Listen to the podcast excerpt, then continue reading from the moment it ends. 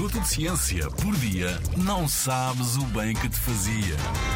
Os animais fingem-se de mortos? Imagina que és um pequeno animal e que um predador se aproxima. Vais fugir? Podes não conseguir ser suficientemente rápido. Tentas lutar? O predador pode ser mais forte que tu. E se finges de morto? Será que resulta?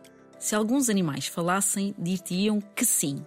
Nesta lista de possibilidades, fingirem-se de mortos pode ser a única hipótese de se protegerem de um ataque quase certo.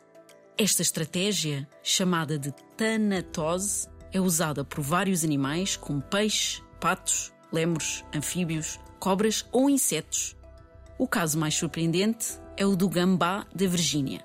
A estratégia inclui ficar deitado de lado, colocar a língua de fora, enquanto alivia o seu intestino, digamos assim. Sim, é isso mesmo que estás a pensar. Estou a falar de excrementos. Não fosse isto suficiente, ainda liberta um cheiro pestilente da pele. Blech. Sem dúvida que os predadores ficam convencidos que está morto e em decomposição. Em alguns animais, a reação acontece também no interior do corpo. O batimento cardíaco e a respiração abrandam e a temperatura corporal pode ficar mais baixa, dando mesmo a sensação que já não estão vivos.